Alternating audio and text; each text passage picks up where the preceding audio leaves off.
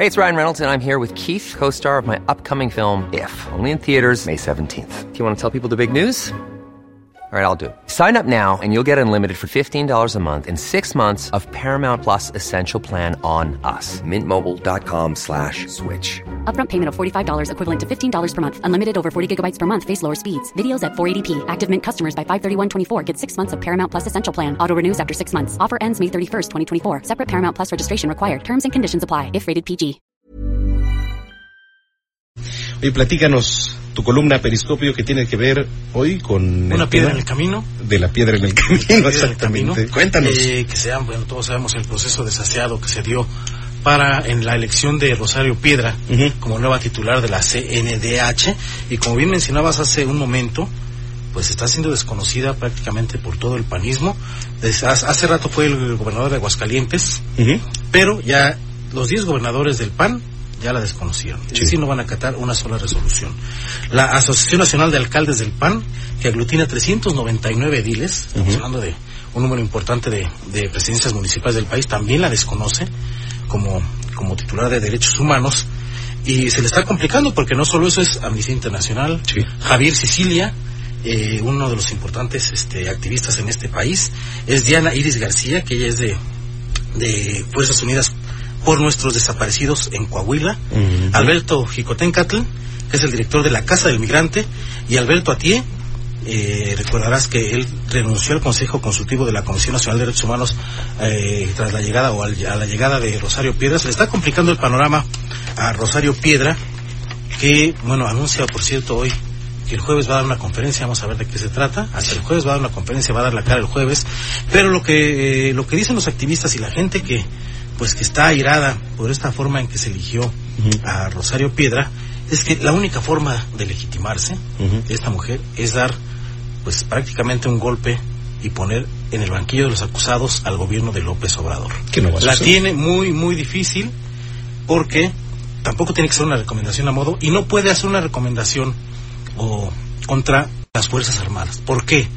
Porque ella viene de, de, de una, de una lucha del Ujú. Comité Euro- Eureka, eh, que junto con su madre Rosario Barra de Piedra, pues siempre han, han querido pues culpar al ejército de violaciones a derechos humanos. Eso ya es lo previsible en ellos, ¿no? Que, que quieran cargarle a las Fuerzas Armadas, al ejército, Marina, pues todos los males en materia de derechos humanos que se cometen en este país.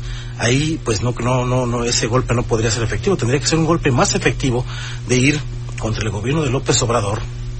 Y bueno, vamos a ver si se atreve, aunque pues lo- lo- por lo que estamos viendo y lo que pues las primeras declaraciones que dio, lo que ha, lo poco que ha hablado, pues parece que, que su línea va a ser eh, mantenerse indagando violaciones a derechos humanos eh, de gobiernos pasados, muy en la línea de López Obrador, de mirar al pasado, ¿no? Sí, totalmente. de mirar al pasado y documentar violaciones en los gobiernos de Peña Nieto, en los gobiernos, sobre todo de Calderón, su- suponemos que va a ser ahí este una do- documentación, pero eso no le va a bastar para legitimarse. ¿no? Ahora, ahora sí que, eh, más allá de, de la legalidad o ilegalidad con la que se eligió, ahora tiene que legitimarse y parece que no le va a alcanzar porque no se le ve el ánimo, eh, no se le ve que vaya a ser una piedra angular en la defensa de los derechos humanos y más bien parece que se va a convertir en una piedra en el zapato de los derechos humanos y del propio López Obrador. Oye, y pues qué interesante porque, bueno, no creo que ningún gobierno morenista vaya a saltar, ¿verdad? A decir, yo también me sumo a, a est- a no aceptar las recomendaciones de la CNDH, pero pues en estos tiempos, donde la violencia también está a flote, y lo hemos visto los días pasados, qué tan importante, ¿no? ¿Qué tanto impacto puede tener el que no se acepte ya la recomendación de la CNDH, sobre todo en estos estados que ya dije. Así es, le resta legitimidad porque si es una recomendación contra un gobierno que no sea del ala de Morena, Ujú. pues obviamente se va a ver como una persecución, o sea, se va a leer como una persecución y no como una una eh, pues una investigación legítima en materia de derechos humanos.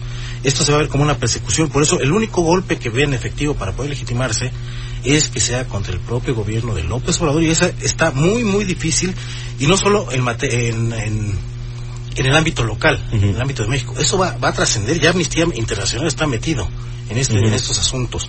Eh, la organización la organización interamericana de derechos humanos también está están con los ojos puestos en México. Eso ya trasciende al país y es un asunto ya que se le puede salir de las manos tanto a Rosario Piedra como al propio presidente López Obrador que además eh, pues tenemos el antecedente de la última, una de las últimas recomendaciones que hizo Luis Raúl González eh, Pérez fue en materia de pues que se quitaron estas estancias infantiles claro. y recordarás que el gobierno de López Obrador la rechazó. Totalmente. ¿no? Vamos a ver si Rosario, Rosario Piedra retoma, porque además ella tiene tela de dónde contar, cortar para, para investigar. Están las estancias infantiles, la falta de medicamentos para niñas y niños con cáncer, este, y el trato a los migrantes en el sur del país. Hay tela de dónde cortar para la nueva ombudsperson, como le dicen ahora. Sí. Eh, pero vamos a ver si, si, si le entra Rosario, eh, eh, Rosario Piedra, pero como bien adelantas, todo parece indicar que no le va a entrar y vamos a ver hasta cuándo, cuánto puede, puede aguantar esta, esta mujer al frente de la Comisión Nacional de Derechos Humanos